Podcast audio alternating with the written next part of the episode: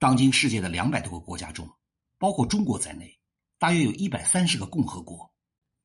共和国是相对君主制国家而言的，国家元首不是世袭，而是由民主选举产生的。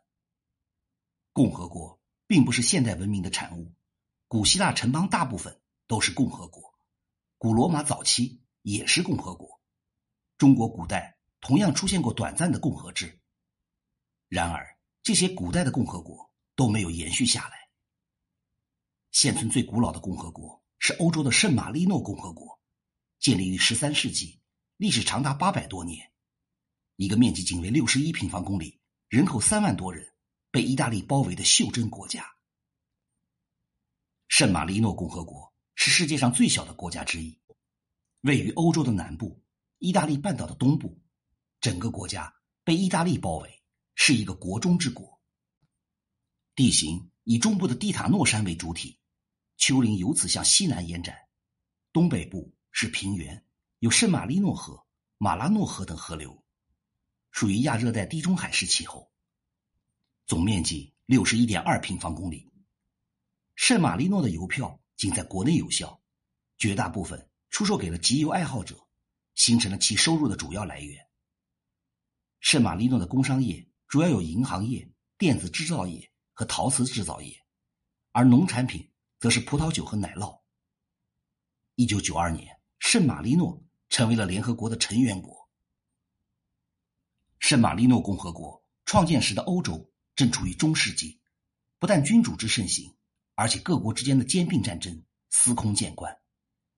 那么，小小的圣马力诺共和国又是如何生存下来的，并且避免了被意大利吞并的？圣马力诺共和国位于意大利的东海岸，整个国家依蒂塔诺山而建。这座山最高海拔七百三十九米，地势险峻，是圣马力诺的核心和象征。上千年来一直庇佑着此处的人民。圣马力诺的共和制度虽然已经有了八百多年的历史，但依然沿袭着十三世纪创立时的基本框架。国家元首是执政官，由议会选举产生。与其他国家不同的是，圣马力诺的执政官同时有两名，权力完全相等。任何决议必须两名执政官都同意才能生效。共和制度并非圣马力诺首创，早在公元前八百四十一年，中国的西周王朝发生了国人暴动，首都镐京的百姓推翻了残暴的周厉王，推举周公与昭公两人共同执政，直到周宣王继位才结束。这个中国历史上首个共和制延续了十三年。与此同时。古希腊文明在巴尔干半岛南端兴起，细碎的丘陵地形使古希腊形成了许多互不隶属的城邦国家，其中既有共和制，比如雅典，也有君主制，比如斯巴达，共同制城邦的数量还要更多一些。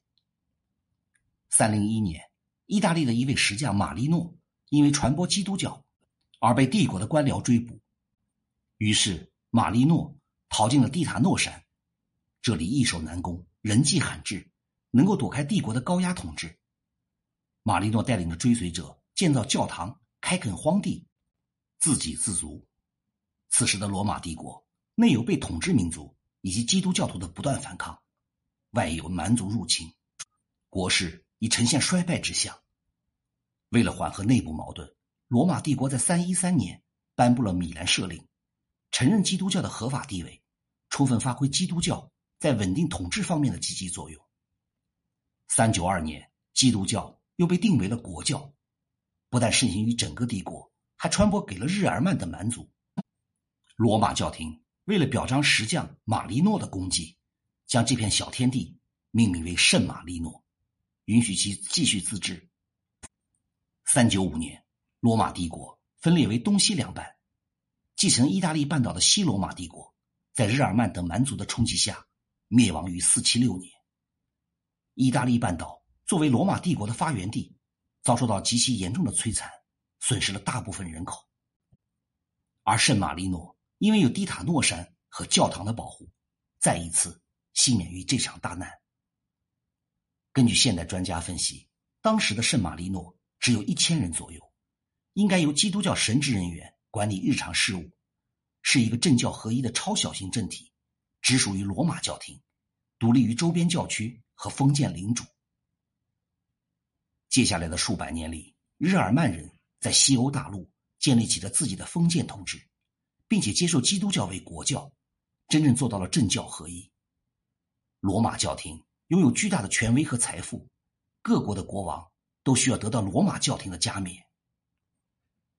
西罗马帝国灭亡以后，意大利半岛成为了日耳曼人和东罗马帝国，也就是拜占庭帝国争夺的战场。谁都无法完全控制整个半岛，也不愿意坐视对手达到这一目标。因而，使半岛在此后的一千四百年里一直处于混乱和分裂的状态。即使有一些封建领主，其势力也相对较弱。意大利半岛处于西欧、东欧、西亚。和北非之间的海上商路的交汇点，只要战火烧平，贸易便会重新兴盛起来。原先躲进深山或者海湾的民众，纷纷的涌向城镇，造就了中世纪意大利半岛的独特景象：城邦林立。相比封建领主，富商们更不具备完全统治城邦的能力，更愿意采取共和制来进行管理，以实现各阶级的利益平衡。于是，他们借鉴了古希腊。和古罗马文明的共和制成果，又由于各城邦的独立性较强，使这一时期的共和制比较混杂，没有统一的标准。这些城邦国家虽然面积小，人口也不多，但却聚集了大批的财富，对意大利半岛乃至整个欧洲都颇有影响力。威尼斯的海军一度称霸地中海，无人能够匹敌。在这样的时代背景下，圣马力诺。在一二四三年宣布建国，可以看作是顺应潮流之举，丝毫没有引起外人的注意。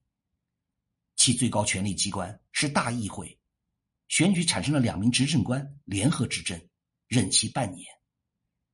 一二六九年，圣马力诺共和国又颁布了宪法。与威尼斯等城邦国家相比，圣马力诺的制度更接近古罗马共和国。两名执政官联合执政。有很大的弊端，比如效率低、相互推诿牵制等。但是这种制度对又小和又闭塞的圣马力诺却没有什么影响，不像威尼斯等商业城邦那样需要面对复杂的国内国外环境。更重要的是，圣马力诺共和国是以基督教为核心的政权，基督教义是处理一切事务的规范，因此圣马力诺的人们很容易就重大事件达成共识。执政官的作用远不如其他城邦那样突出。首任执政官是由修道院的院长来担任，后来平民百姓也可以被选为执政官。促使圣马力诺独立建国的另外一个主要原因，还在于要摆脱当地封建领主的纠缠。刚独立时的圣马力诺只有二十六平方公里大小，大部分都是山地，总人口一千五百人，算不上是一块肥肉。但附近的封建领主们仍然惦记着，并想吞并圣马力诺。为此，圣马力诺一开始就实行全民皆兵制度，类似于瑞士的武装中立，让侵略者付出的成本远远高于吞并的收益，从而达到阻止侵略的目标。尽管如此，圣马力诺还是太弱了，分别在一五零三年和一七三九年两次被相邻的封建领主占领。幸好。这个地方没有油水，两次占领都不超过一年，圣马力诺两次复国成功。圣马力诺的中立政策是明智的，为自己最终赢得了独立地位。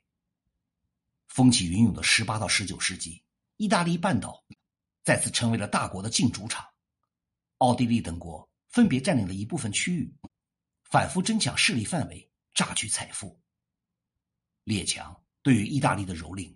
再加上法国大革命和拿破仑战争的影响，终于唤醒了意大利人的民族意识。经过一千多年的交流和融合，这里已经初步形成了意大利民族，讲着一样的意大利语，渴望意大利半岛能够得到统一和和平。无论哪一方占上风，圣马力诺始终严格的保持中立，加上自身的偏僻贫瘠，其中立地位得到了各方的承认。拿破仑。甚至表示愿意赠送土地，并援助大炮，但圣马力诺都不肯接受。拿破仑战争以后，意大利半岛上通过不断的兼并，还剩下八个邦国，君主制与共和制并存。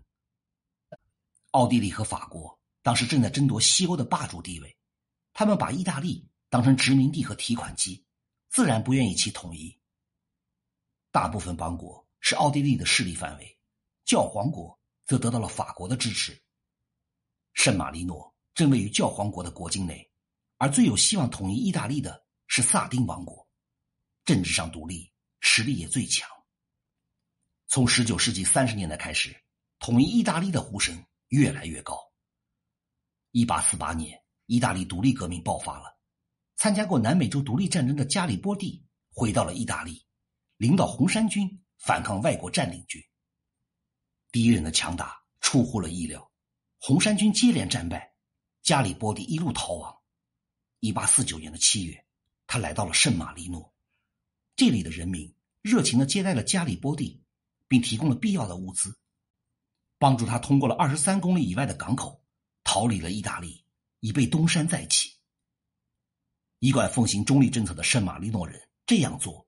除了是因为钦佩加里波第的英雄气概和献身精神以外，还有一个要求，那就是未来意大利统一时，希望加里波第允许圣马力诺继续保持着独立的地位。支持力图统一意大利的英雄人物，以换取不被统一进意大利，圣马力诺人这个算盘打得十分巧妙而又精明。幸运的是，他们的付出没有白费。奥地利和法国的争霸斗争被新崛起的普鲁士打断了，两国先后在1866年和1868年败于普鲁士，再也无力压制意大利的统一。加里波第和萨丁王国抓住了这个机会，终于在1871年完成了统一，结束了意大利半岛将近1400年的分裂。加里波第履行了诺言，保留下了圣马力诺共和国，这个山地小国的领土、人口都很少。